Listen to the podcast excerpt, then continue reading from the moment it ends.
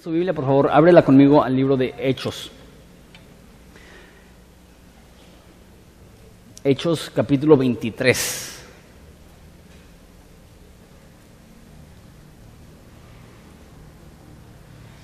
Nada más para darles, eh, comentarles un poco de la historia antes de, de empezar, por los que no estuvieron en las últimas semanas.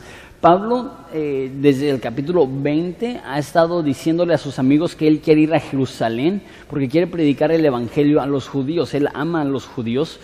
Y él sabía, porque el Espíritu Santo le estaba diciendo en todas las ciudades que le esperaban tribulaciones, que le esperaban cadenas y que posiblemente iba a ser asesinado. Y por eso mismo muchas personas le decían, Pablo, no vayas a Jerusalén, te van a atacar, te van a lastimar, te van a herir, te van a matar. Y él dice en capítulo 21 que estoy dispuesto no solamente a padecer cadenas, a sufrir cadenas, sino a morir por la causa de Cristo. Entonces él entiende que es muy posible que él muera llegando a Jerusalén. Entonces eh, él va a Jerusalén y llega a la iglesia y los que más deberían de estar cuidándolo, protegiéndolo, amándolo, guiándolo, el, el pastor de la iglesia en Jerusalén, en vez de recibirlo, con amor, dice, ¿sabes qué, Pablo?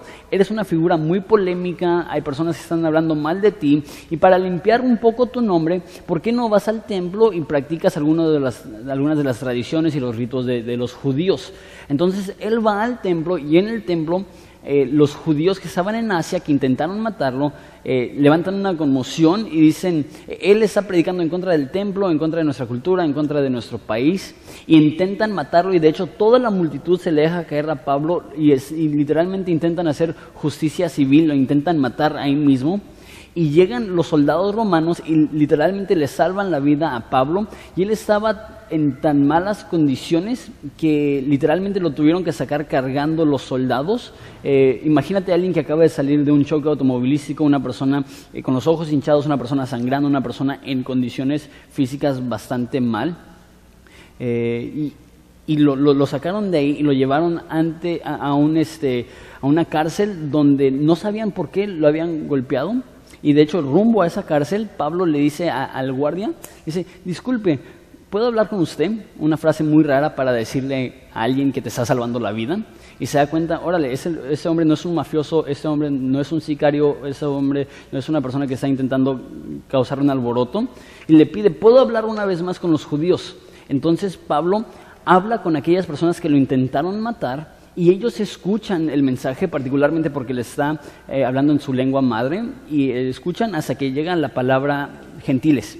Cuando llega la palabra gentiles, las personas se enojan, se enfurecen e intentan matarlo una vez más y meten a Pablo eh, una vez más en la cárcel y ellos no saben por qué odian tanto a este hombre. Entonces lo que ellos dicen, lo vamos a torturar hasta que él confiese por qué lo odian tanto. Y justo cuando están a punto de torturarlo, eh, él dice, no me pueden torturar, yo soy ciudadano romano, es contra la ley torturar eh, sin un juicio previo a un ciudadano romano. Entonces, es ahora sí que los romanos están contra la espada de la pared, ellos no entienden por qué hay tanto alboroto, ellos no entienden por qué hay, eh, hay tanto odio. Entonces lo que deciden hacer es que deciden mandar a Pablo al concilio de los judíos, al Sanedrín, y ahorita lo voy a explicar, pero eso es más o menos lo que nos trae hasta este momento en la historia. Eh, entonces es casi casi cuando ves una serie de televisión y dice, eh, en el capítulo pasado, entonces así también en el capítulo pasado, eso es lo que pasó y eso es lo que nos ha traído hasta este evento. Pero ¿les parece si oramos antes de iniciar? Jesús, te pedimos por este tiempo que vamos a estudiar la palabra. Padre, venimos ante ti sin nada que ofrecer. Llegamos ante ti desnudos espiritualmente pidiendo que tú nos vistas en Cristo. Eh, Padre, sabemos que cada uno de los que estamos aquí somos propensos a caer, a errar, a hacer tontadas, a, a actuar como, como, no acostumbramos. Y, y Padre, ayúdanos a reconocer tu amor, tu presencia y tu perdón. Jesús, te pido por aquellas personas que están aquí, que sienten que porque, sus, porque ellos han errado, que tu amor no permanece para ellos y que porque sus errores son grandes, que tu amor es pequeño. Demuéstrales que, que realmente es imposible para un cristiano defraudarte a tal grado que tú les das la espalda. Nosotros como cristianos nos has prometido un amor eterno. Entonces Jesús, te pido que tú restaures a aquellas personas que sienten que te han fallado. Y al ver esa historia tan increíble, Padre, te pido que nos ministres en nombre de Cristo Jesús. Amén. Entonces, en esa historia y en su boletín pueden ver el título del sermón es El complot, porque los judíos van a hacer un complot para matar a Pablo. Ahora, lo interesante es que los judíos van a tener su plan para matar a Pablo y Dios va a tener su plan para proteger a Pablo, para que Pablo pueda predicar el Evangelio. Y es una historia muy interesante, muy padre, pero es importante notar que, no sé, para muchos de nosotros Pablo es un héroe. No sé si para ti lo es, pero yo admiro muchísimo, muchísimo a Pablo. Veo libros como el libro de, Hechos y, me maravillo de las cosas que hace Pablo. Yo digo, yo, yo no tendría eh, esa espiritualidad, esa madurez, esa pasión para hacer las cosas que él hace. Pero el problema es que lo vemos como un héroe, pero a veces se convierte en como un superhéroe. Nos imaginamos eh, San Pablo, nos, nos imaginamos una persona que nunca se equivoca, que nunca hace nada indebido. Eh, y simplemente no es así la historia. Yo creo que en esta ocasión eh, Lucas registra para nosotros este, un, relato de uno de los errores más grandes en la vida de Pablo y vamos a ver cómo Pablo, a través del poder de Jesús, superó ese error y ese, e, e, ese descuido que tuvo. Entonces vemos la historia, estamos en Hechos capítulo 23, versículo 1, si puedes abrir tu Biblia por favor ahí. Dice, entonces Pablo, mirando fijamente al concilio, dijo, varones hermanos, yo con toda buena conciencia he vivido delante de Dios hasta el día de hoy.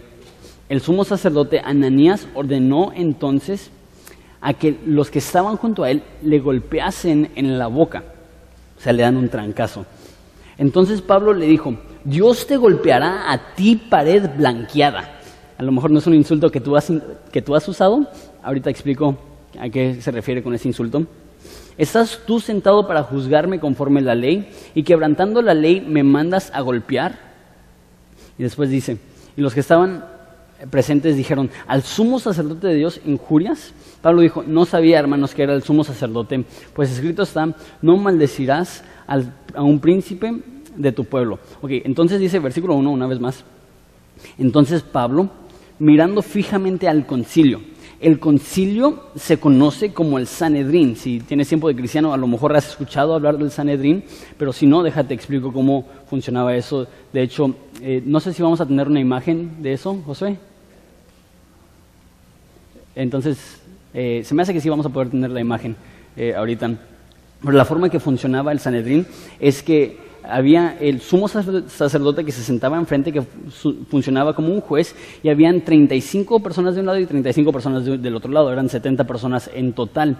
Y lo que hacían es, que era el, aspecto, o más bien el partido conservador y el partido liberal. Y de hecho era muy parecido a lo que tenemos hoy en día con la Cámara de Diputados, que tienes el presidente que, está en medio de ellos y presenta leyes, y, pero realmente es la decisión de del Congreso. La verdad no soy experto en las leyes, pero algo así sucede. Igual también en ese entonces eh, era como un tipo Senado, como un tipo Congreso, como parecido a la Cámara de Diputados, era el Sanedrín. Y era muy interesante, ahorita les voy a demostrar la imagen, porque estaba el sumo sacerdote enfrente, estaba el que estaba siendo juzgado enfrente del sumo sacerdote y a sus lados tenía al, al Sanedrín, a las personas que iban a estar eh, juzgando en ese momento. Y dato interesante también es que Pablo también formaba parte de, llegó a formar más bien parte del Sanedrín muchos años antes, probablemente entre 20 y 30 años antes, porque hay una frase que dice que, que él estaba a favor de la muerte de Esteban, entonces él dio su voto en el Sanedrín para que asesinaran a Esteban. Entonces Pablo formaba parte de ese grupo que realmente dirigía y gobernaba el sector judío de la sociedad. Entonces está delante de este concilio, de ese consejo, y los mira fijamente en los ojos y dice esta frase. Eh, entonces aquí está el, el Sanedrín. Entonces pueden ver las imágenes que les queden más fácil. Eh, yo voy a ver esa porque es la que me, queda más fácil. Entonces aquí estaría el sumo sacerdote en medio, estaría el acusado, en esta ocasión Pablo. De un lado están eh, los fariseos, que es el lado conservador, del otro lado están los saduceos, que es el lado liberal. Y aquí normalmente en la parte de atrás es donde se sentaban los estudiantes para, para aprender y, de, y aquí en las mesas se, sentaban los escribas para apuntar lo que sucedía. Era como una corte. Entonces hubieran traído a Pablo y el, eh, la figura ahí negra es el acusado. Ese sería Pablo, entonces él mira fijamente al concilio, entonces se pueden imaginar, está viendo a las personas y empieza eh, su discurso con esta frase. varones hermanos, yo con toda buena conciencia he vivido delante de Dios hasta el día de hoy. Entonces, eh, una vez más, Él quiere alcanzar a los judíos con el Evangelio. Entonces, ¿qué es lo primero que dice? Todo lo que yo he hecho para Cristo de ninguna manera ha ofendido al Dios de la Biblia, es lo que está diciendo. No hay nada que he hecho que es indebido, no hay nada que he hecho que, ha violado mi, conciencia. Y nota lo que hace el sumo sacerdote. Y el sumo sacerdote Ananías ordenó entonces a los que estaban junto a él que le golpeasen en la boca. Eh, esta frase se le hizo tan horrible al sumo sacerdote, tan despreciable el concepto que lo que ha hecho Pablo no tiene nada de malo, que él manda a uno de los miembros del Sanedrín porque no hubiera habido soldados ahí, eh, mínimo judíos, a lo mejor sí habían soldados romanos para proteger que no sucediera nada, pero no habían soldados judíos ahí para golpear. Entonces él le pide a un miembro del Congreso, sería como si el presidente le dijera a un miembro de la Cámara de Diputados, golpea a esa persona. Y sé que en algunas ocasiones parece que con gusto lo harían, pero es, lo que sucede. El, el sumo sacerdote dice, golpéalo. Y agarra a uno de los miembros del Sanedrín y le da un trancazo a Pablo. Ahora, hasta ahorita Pablo ha tratado a todos los líderes con mucho respeto, particularmente a los líderes judíos. Hay personas que no son líderes y que no eran judíos que sí les ha hablado de una forma muy fuerte. recordamos a, algunos este, magos que, Pablo le habló de una manera muy fuerte. Recordamos una endemoniada que Dios le habló, perdón, que Pablo le habló muy fuerte. Pero Pablo jamás le ha hablado fuerte a un líder judío. Y mira su respuesta. Es un poco alarmante, muy alarmante. Entonces Pablo le dijo, Dios te golpeará a ti pared blanqueada. Ok. E, e, esa palabra, esa frase pared blanqueada es muy parecida a la que usa Jesús en el libro de Mateo, que llama a los fariseos sepulcros blanqueados. Y el concepto es que esta persona eh, en esta ocasión le está hablando al sumo sacerdote, eh, tiene la apariencia de ser santo, pero en lo interior es desagradable y en la ocasión que dice muerto, que es un sepulcro, está muerto, está podrido. Y es como, eh, la imagen que está dando es, imagínate que tú tienes un carro y tú sabes que tu carro es chafísima, el motor no sirve, es un carro que, no va a durar más de unas cuantas semanas y lo arreglas suficiente para que el motor se escuche más o menos, lo pintas y lo vendes como si fuera nuevo, sabiendo que se les va a descomponer en dos, tres semanas. Eh, eso se llama hipocresía, eso se llama eh, mentiras. Y es lo que está diciendo, estás diciendo, tienes la apariencia de estar muy bien, pero adentro realmente estás muerto. Entonces él está viendo al sumo sacerdote y lo que le está diciendo, eres un mentiroso y eres un hipócrita. Cuando lo ves de esa forma, se escucha mucho más fuerte. Imagínate, enfrente del Sanedrín dice al sumo sacerdote, Dios te, va a, Dios te va a golpear a ti, hipócrita. ¿Cómo crees que reaccionaría eh, la gente en ese momento? Pues mira cómo reacciona. Y los presentes dijeron, al sumo sacerdote de Dios injurias. Ahora, notan, si pueden regresar por favor a la imagen del Sanedrín, nota cómo estaba ese lugar. Y notan que, que en versículo 3 que él dijo, ¿estás tú sentado para juzgarme conforme a la ley? ¿Quién es el que está sentado para juzgarlo? De hecho, en ese pasaje, en esa foto se ven todos sentados, pero en ese pasaje dice que todos estaban parados. Entonces, el sentado para juzgarlo conforme a la ley era el sumo sacerdote. Y ahora, el sumo sacerdote es el que llamó a golpear a esa persona y él dice, tú estás sentado este, para juzgarme y quebrantando la ley me mandas a golpear. Ahí está muy claro que él está hablando directamente al sumo sacerdote. Le está diciendo, tú que estás sentado ahí para juzgarme, me mandas a golpear. Entonces, no cabe duda que Pablo está hablando con el sumo sacerdote. Y las personas le reclaman, dice en versículo 4, los que estaban presentes dijeron, ¿al sumo sacerdote de Dios injurias? Esa palabra injurias en español como que no se entiende muy bien, pero literalmente significa maldices. Es como poner eh, una maldición. Estás intentando maldecir al sumo sacerdote de Dios. Ahora, ¿cuál es la respuesta de Pablo? Pablo dijo, no sabía, hermanos, que él era el sumo sacerdote, pues escrito está, no maldecirás a un príncipe de tu pueblo. Ahora, esto es muy, muy, muy extraño, ¿Por qué? Porque él dijo, tú que estás sentado para juzgarme, me mandas a golpear y eh, pues pueden ver que es muy fácil distinguir quién es el sumo sacerdote. Es el que está sentado más alto. Obviamente, como en cualquier religión, el mero mero es el que tiene el sombrero más alto o la túnica más, más costosa o lo que sea. Entonces es obvio quién es el líder.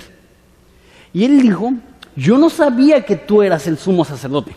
Ahora, es posible que Pablo trabajó para este sumo sacerdote 20 años antes es debatido entre comentaristas porque no, es seguro exactamente cuándo empezó Ananías a ser el sumo sacerdote, pero es posible que Pablo lo conocía a nivel amigo. Y se me hace muy, pero muy raro que diga, no sabía que eras tú. Ahora, hay comentaristas que en este momento intentan defender a Pablo y dicen, lo que pasa es que Pablo tenía mal su vista. ¿Por qué? Porque en Gálatas le escribe a, las personas en Galacia y dice, ustedes me hubieran regalado sus ojos si pudieran. Y en otro libro de la Biblia dice, estoy escribiendo con mi propio puño, miren qué tan grandes son mis palabras. Entonces, al parecer tenía un problema de la vista que no podía escribir muy bien porque no podía ver lo que estaba escribiendo y que personas lo amaban tanto que le darían sus ojos. Entonces, pero a menos de que esté absolutamente ciego, ¿cómo no distingues al sumo sacerdote que tienes enfrente de ti? Entonces, si le damos el beneficio de la duda a Pablo, por algún motivo no sabía que era el sumo sacerdote, pero lo que parece ser es que Pablo perdió la paciencia, se enojó, se irritó y le gritó y maldijo al sumo sacerdote. Y después, en vez de disculparse, dice, no me di cuenta que era el sumo sacerdote. Ahora, conociendo a Pablo, es muy posible que esto sea sarcasmo. A lo mejor le está diciendo, oh, por favor, ¿es sumo sacerdote? Ni se le nota. Eh, a, lo mejor eh, esa es, la mentalidad de, Pablo. No sabía, ay, ay, qué santito el sumo sacerdote mandándome a golpear. Yo creo, es posible que esa es la actitud que está tomando Pablo, una actitud muy eh, sarcástica, y Pablo sí ha sido sarcástico en otras partes de la Biblia, pero ¿Te imaginas? Esta es la mejor oportunidad que Pablo ha tenido para predicar el Evangelio en toda su vida. Sería parecido a como si a mí me dieran la oportunidad de hablarle al presidente y a la Cámara de Diputados para predicarles a Cristo. Y en vez de predicar a Cristo, ofendo al presidente. E, eso es, eso es lo que acaba de pasar con, con Pablo. Desaprovechó esa oportunidad enorme que Dios le había dado y no se disculpa, es más, hace una excusa, pero nota, sí dice una frase muy importante. Dice, versículo 5, no maldecirás a un príncipe de tu pueblo. Deja, deja, explico esto brevemente y después continuamos con la historia. Eso significa que Pablo reconoce que aunque el sumo sacerdote está actuando de una manera mala, él no puede faltarle al respeto. ¿Por qué? Porque Dios dice, aquí tengo la cita, en Éxodo 22, que, el hombre, exactamente eso lo que está diciendo, que el hombre no debe de maldecir a un príncipe del pueblo. Sabemos de, Proverbios y sabemos de eh, Romanos 13 que todos los líderes son puestos por Dios. Entonces él está diciendo, yo no debo de faltarle el respeto al sumo sacerdote, aunque el sumo sacerdote me haya atacado y lastimado y golpeado a mí. Entonces, ¿qué, ¿cuál es la aplicación práctica para eso? ¿Cómo hablas de tú de tus líderes en general y del presidente de la República Mexicana en particular? Y muchos de ustedes en este momento van a pensar y van a decir, hey, no metas política a la iglesia. Estoy hablando más de política, más que de política, perdón. Estoy hablando de tu actitud como cristiano. Estás siendo obediente al claro llamado de Dios a respetar a tus líderes. Y aquí está el problema. Tantas personas, no sé por qué, bueno, sí sé por qué. Pero tantas personas quieren saber cuál es mi partido político que me gusta y lo que sea. Entonces, deja digo eso. Uno, soy ministro de culto. Entonces, para empezar, sería ilegal que yo mostrara favoritismo para algún partido político. Dos, las elecciones pasadas no fui fan de ningún candidato.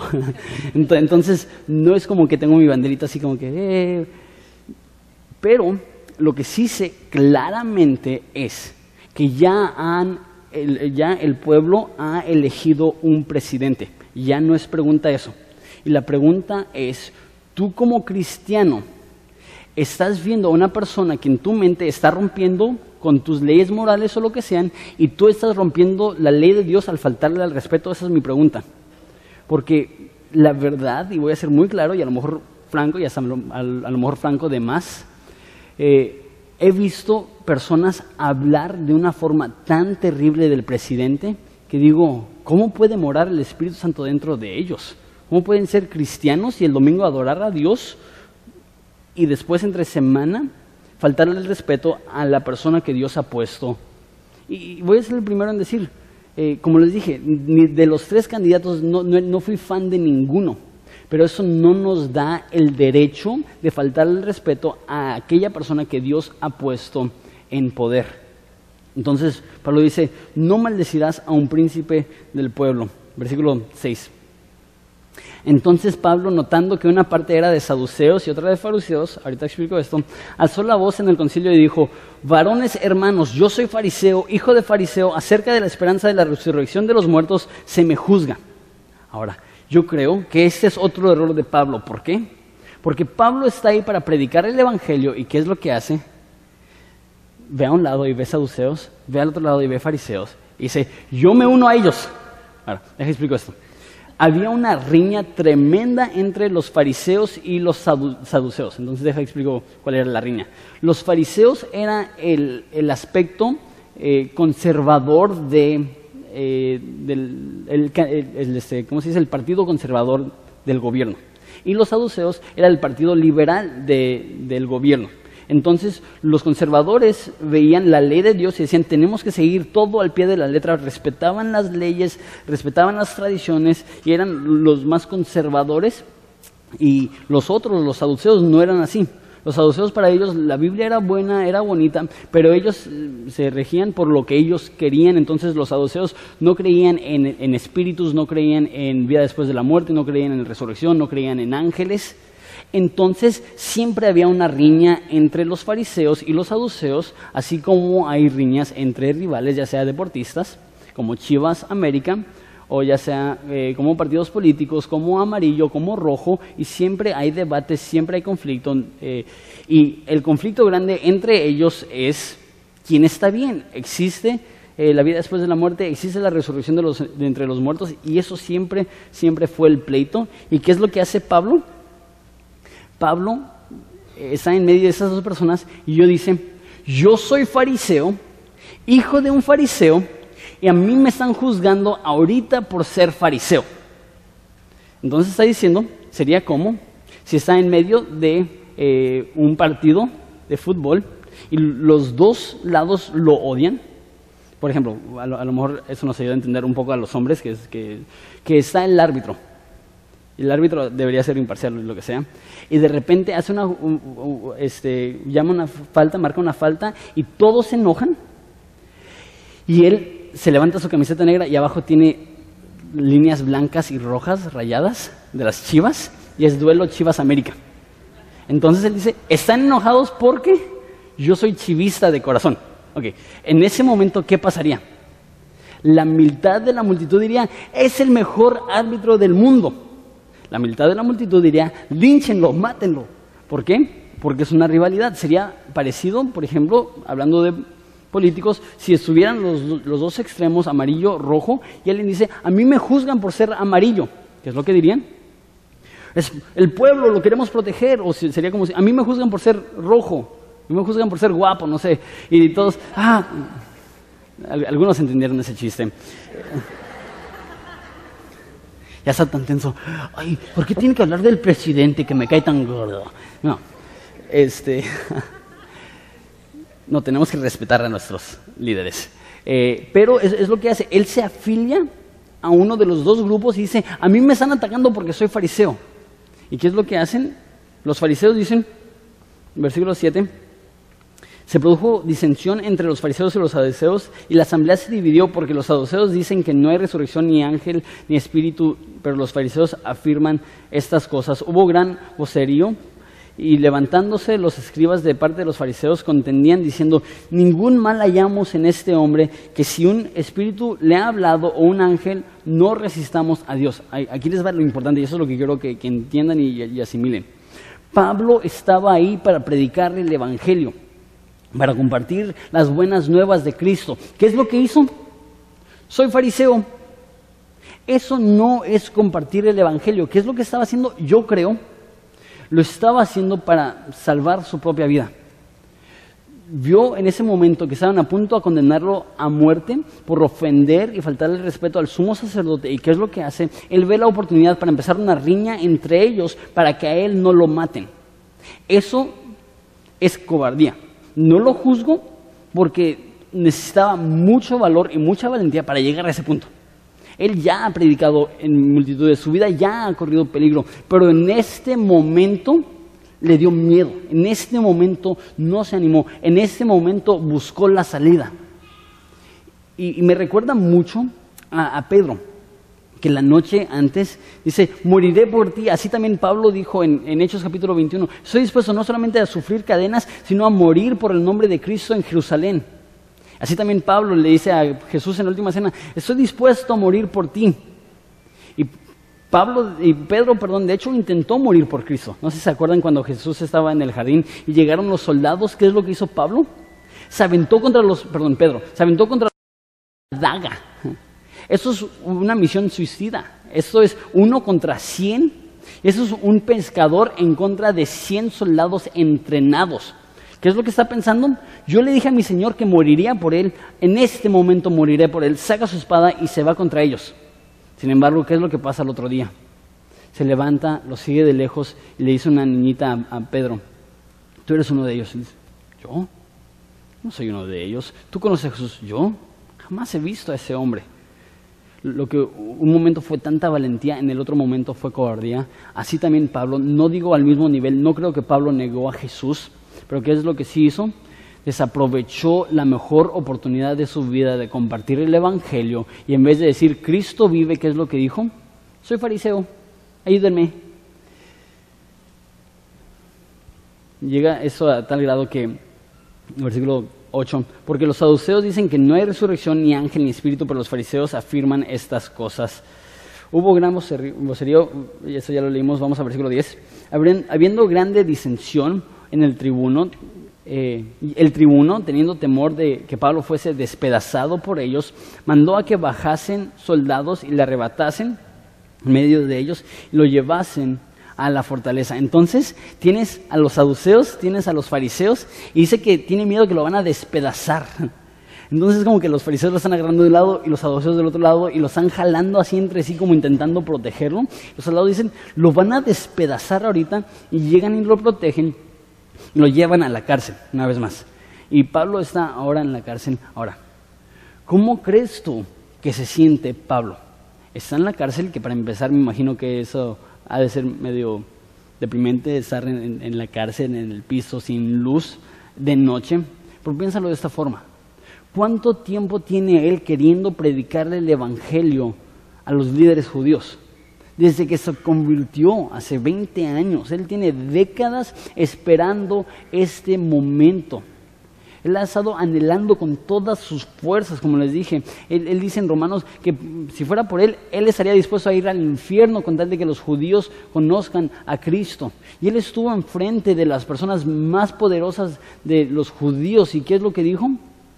Mi conciencia no me condena, soy fariseo no mencionó a Jesús, no predicó el Evangelio, no les dio esperanza, no hizo nada más que causar un alboroto. ¿Te imaginas? Él se siente como un vil fracaso. Él se siente como ha defraudado a su Dios. Y mi pregunta es, ¿alguna vez te has sentido así? ¿Alguna vez tú dijiste, Dios, jamás te voy a dar la espalda? Dios, tú puedes contar conmigo. Y de repente caes y te das cuenta, le, he fallado a Dios, no cumplí mi promesa, eh, le he defraudado, he cometido un error tan grave que siento que ya, ya no me puede usar Dios. ¿Ha, ¿Ha, pasado eso en tu vida? Ahora, ¿qué es lo que sucede? Me encanta esto. Versículo 11. A la noche siguiente se le presentó el Señor, esto es Jesús, y le dijo, ten ánimo Pablo, me encanta esto no llega Jesús y le dice, Pablo, la neta, la neta, la regaste bien feo. Tanto esfuerzo para traerte a Jerusalén, tanto esfuerzo para ponerte enfrente de los judíos para que digas, soy fariseo. Que, no sabes que los fariseos son los que me mataron a mí. Ya tienes 20 años de no ser fariseo. ¿Cómo puede ser que, que te hayas defendido, que te hayas refugiado en tu vieja identidad? Eso no es lo que le dice Dios. Dios llega a él y le dice, ten ánimo Pablo. Lo que yo he notado en mi vida y en la vida de los demás es que hay veces que Dios espera hasta el momento más oscuro de tu vida, donde sientes que ya no tienes nada más para llegar y decirte, ten ánimo. Hay veces que tienes que esperar hasta que la noche está más oscura para que realmente sepas aprovechar la luz del día. Y Él llega en ese momento triste, difícil, y le dice, ten ánimo. Ahora, el hecho que le dice, ten ánimo me demuestra algo. Dios espera que tú puedas controlar tu estado de ánimo. Tú dices, no, mi estado de ánimo es algo que yo no puedo manejar, no es algo que yo puedo controlar. Ok, deja explico esto. Dios no espera que tú controles tus circunstancias. A veces es posible modificar un poco tus circunstancias. Haces algo malo, sucede algo malo, normalmente. Haces algo bueno, sucede algo bueno, normalmente. Pero hay veces que haces algo bueno y sucede algo terrible, como la ocasión de Pablo. Hay veces donde haces algo malo y sucede algo bueno. Es imposible controlar tus circunstancias. Dios no te ha llamado a controlar tus circunstancias, a controlar tu entorno, a controlar tu situación. ¿Qué es lo que está pidiéndote? Que controles tu actitud. Dios es totalmente soberano sobre todo. Y eso significa que Él hace lo que quiere, cuando quiere, cuando quiere. Y hay pocas cosas en las cuales nos ha dado a nosotros soberanía, control, muy pocas cosas. Una cosa que sí veo en la Biblia de la cual Dios nos ha dado control absoluto es nuestro estado de ánimo. Dios te pide que tú controles tus sentimientos. Y sé que eso va en contra de todo lo que has escuchado, porque tú dices, yo soy una víctima de mis circunstancias. La Biblia dice, no, no eres una víctima de tus circunstancias. Aún en la peor circunstancia puedes hallar gozo.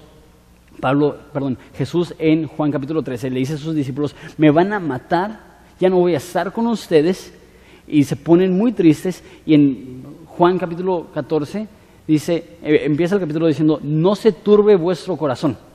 ¿Qué significa eso? Tú puedes controlar tus sentimientos, tú puedes controlar tu estado de ánimo.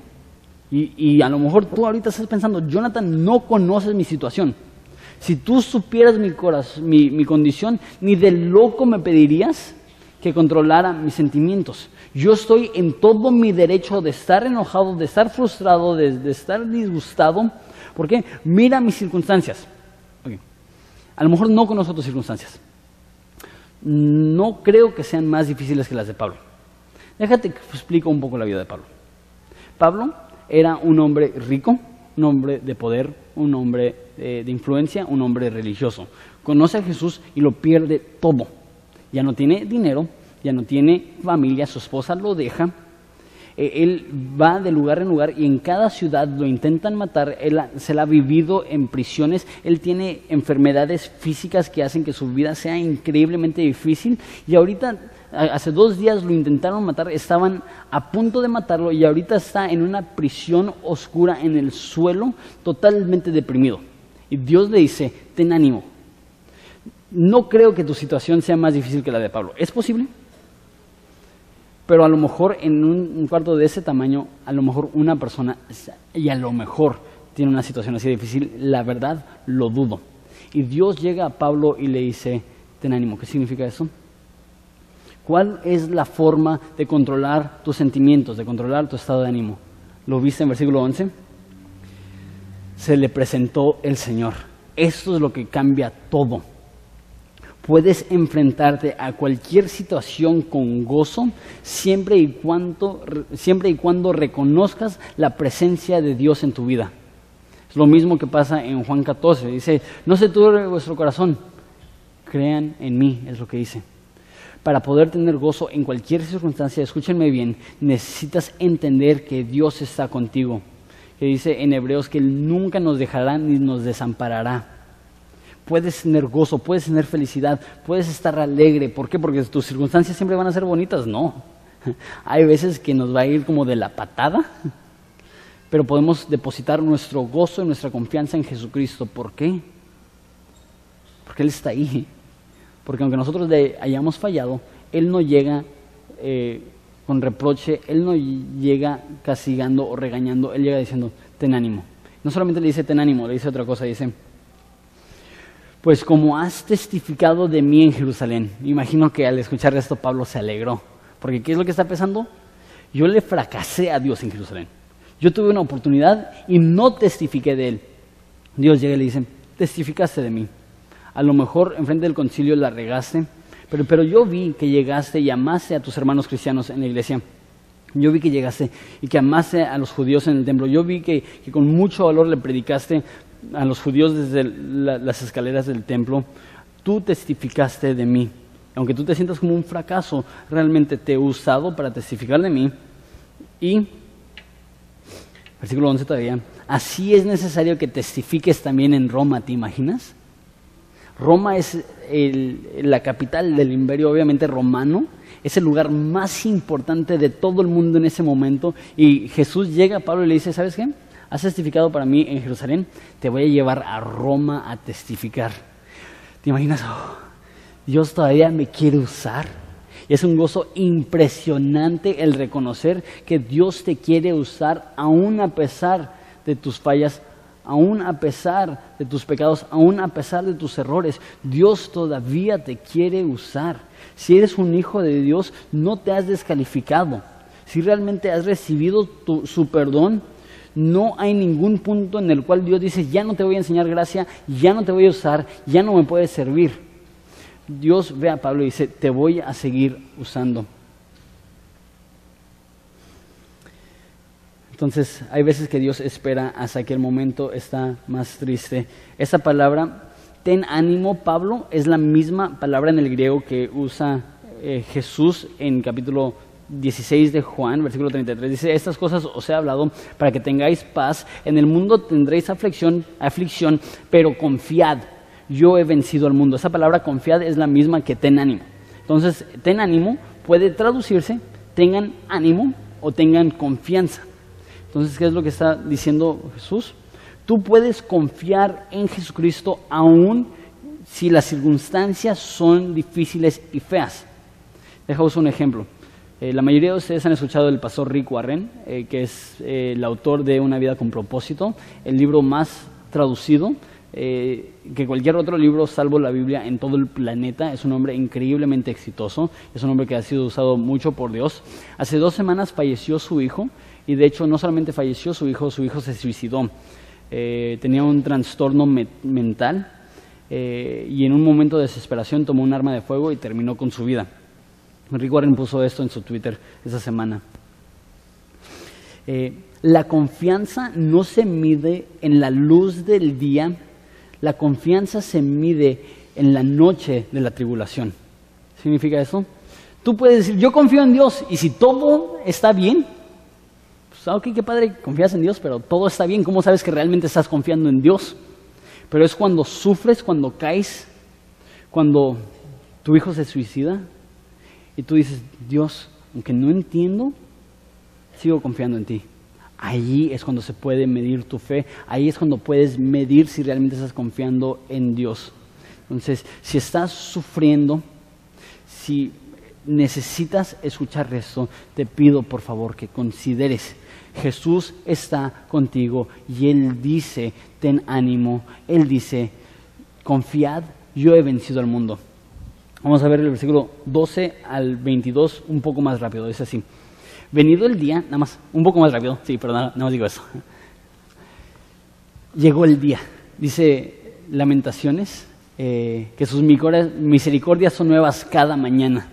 No importa qué tan oscura sea tu noche, Dios promete que en la mañana sus misericordias son nuevas. Si has caído, has fallado, hoy es un nuevo día y puedes volver a empezar en tu caminar con Cristo. Y Dios no tanto dice borrón y cuenta nueva, Jesús dice borrón y vida nueva. Él te da su Espíritu Santo para vivir en ti, para ayudarte.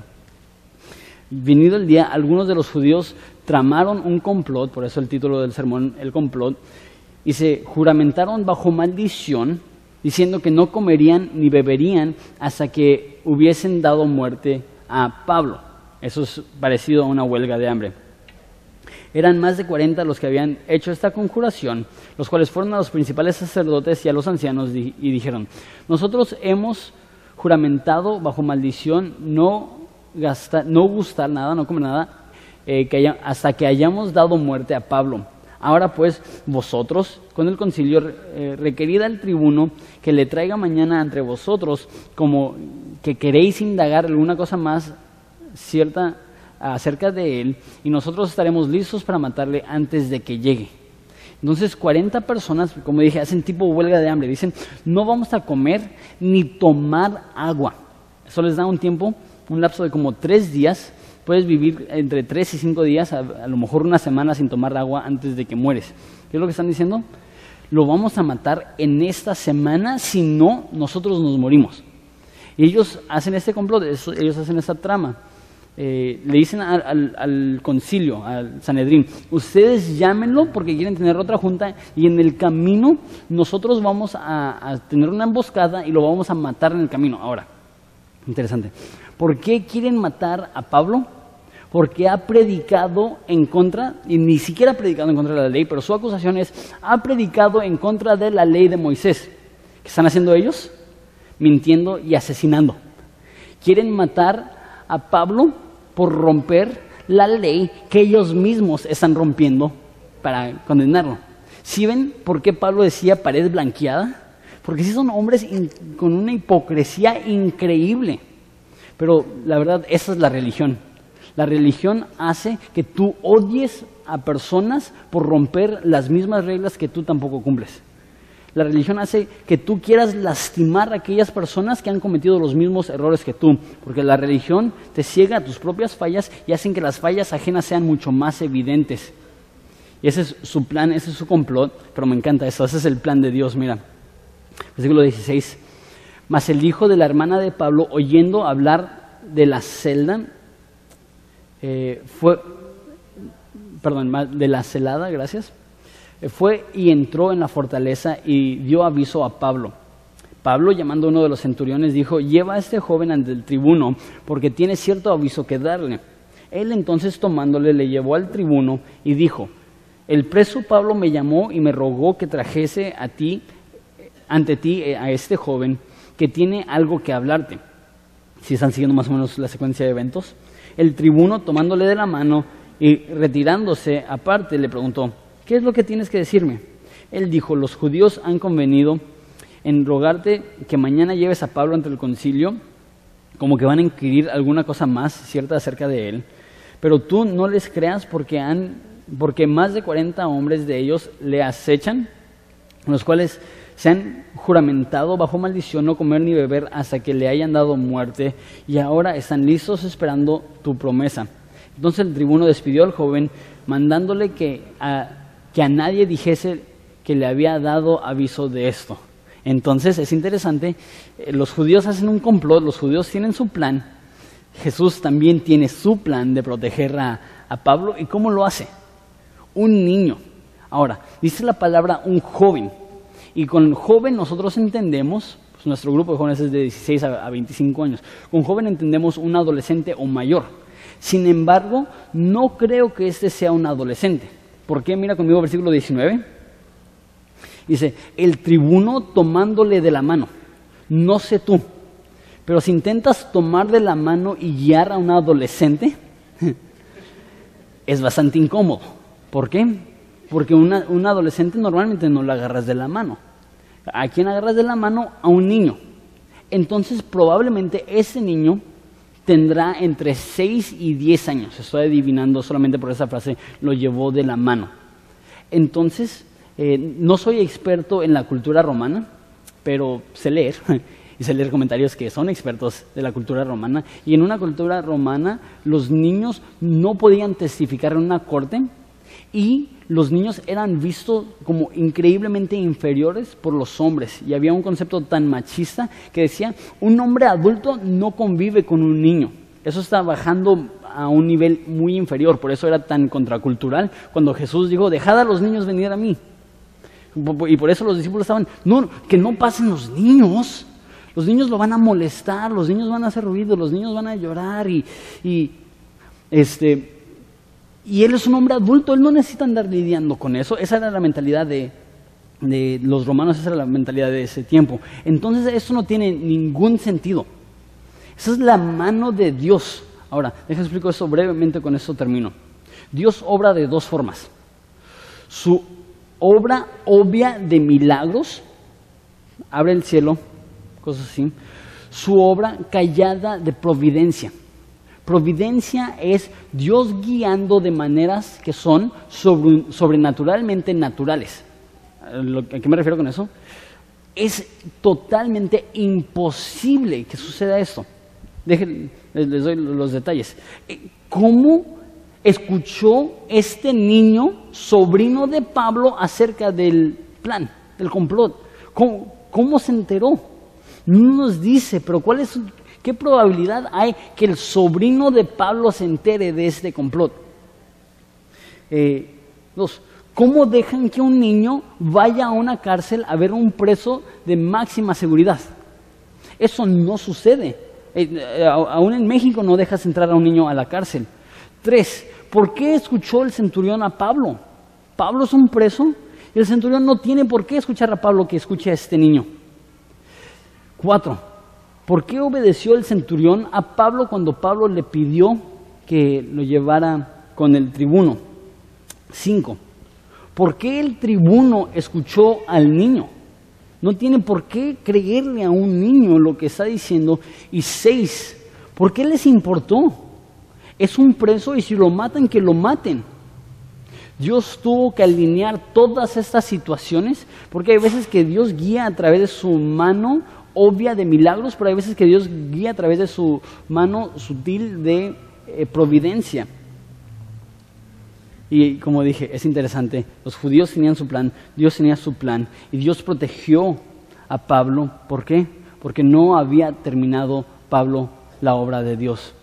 Si tú eres un cristiano y estás con vida, déjate digo con toda la certeza del mundo, Dios no ha acabado contigo. Y no sé qué es lo que Dios tiene para ti, pero así como Pablo, Dios te diría, tengo más para ti hay algo que no has hecho que yo quiero que tú hagas. Si esto no te anima, que el Dios vivo, el Dios todopoderoso, te quiera usar a ti, no sé qué te va a animar. Si no te anima el hecho que el Dios vivo, el Dios todopoderoso, cuando tú caes, no se aleja y te critica, se acerca y te abraza, no sé qué te va a animar si no te anima el hecho que cuando tú eres más débil, Él es más fuerte a través de ti, no sé qué te va a animar. Esa es la realidad que vemos aquí y le agradezco tanto a Dios por la vida de Lucas que fielmente registró esto, porque si no fuera por esa historia, veríamos a Pablo como una persona que nunca se equivocó. Pero aquí vemos, Dios puede usar aún una persona que se equivoca y aún una persona que, que desperdició la mejor oportunidad de su vida y Dios no lo vio y Dios no lo reclamó. Imagínate todas las oportunidades que hemos desperdiciado tú y yo. Infinidad. Dios no te ve y dice, ay, ¿cómo eres? Es lo que Dios dice. Tengo más oportunidades, no te preocupes. Dios, Dios dice, te voy a llevar a otros lugares. Vas a tener más oportunidades de servir. Qué bello es Dios. Qué bien nos trata. No merecemos nada de esto. Sin embargo, Dios nos trata constantemente, completamente con amor. Espera si nos ponemos de pie y lloramos.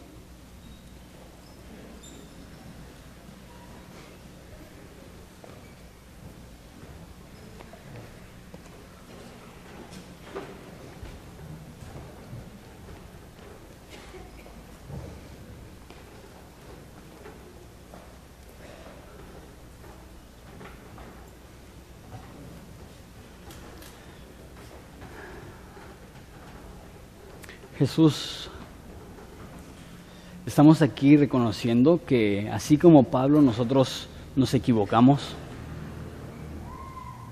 Y no sé si es mi, carnalidad, pero estoy feliz que, que aún Pablo cae. Que no hay hombre perfecto más que tú. Que no hay ser perfecto más que tú. Que no hay Dios más que tú. Y yo no tengo que estresarme por ser perfecto porque jamás lo haré. Pero sí puedo enfocarme en tu presencia. Te pido por las personas aquí que están pasando por la noche más oscura de su vida, ya sea porque ellos han pecado, porque ellos desaprovecharon una oportunidad, porque ellos te fueron infieles. Recuérdales, Jesús, que tus misericordias son nuevas cada mañana, que hay esperanza para todos en tu nombre. Pablo y Dios, así como Pablo estuvo dispuesto a levantarse de ese lugar y a seguir ministrando para ti, ayúdanos a nosotros, Dios, a levantarnos del lugar donde estamos para continuar en tu obra. Sabemos que hay miles de personas que te necesitan en esa ciudad. No queremos dejar pasar esas oportunidades. Y sabemos, Jesús, que muchos de nosotros sí hemos dejado pasar muchas oportunidades. Pero tú no nos reclamas, tú nos invitas a aprovechar las oportunidades que vienen. Entonces Jesús, ayúdanos, te damos gracias, te adoramos con todas nuestras fuerzas, porque reconocemos que tú has sido bueno, tú siempre serás bueno, tú nunca dejas de ser bueno. Te pido por las personas que están aquí que no te conocen y ese concepto, tu benevolencia, es ajeno a ellos. Ellos no entienden que tú nos amas con un amor incalculable, indomable, impercibible, pero sabemos que en ti somos capaces, como dice Pablo, de comprender cuál es la anchura, cuál es la altura, cuál es la profundidad del amor de Dios y de conocer con todos los santos el amor de Dios que sobrepasa todo entendimiento. Jesús, queremos entender tu amor. Queremos agradecerte en este momento a través de nuestros cantos, a través de nuestras ofrendas. Te damos Jesús. Te damos gracias Jesús. Es en tu nombre bello que pedimos esto. Amén.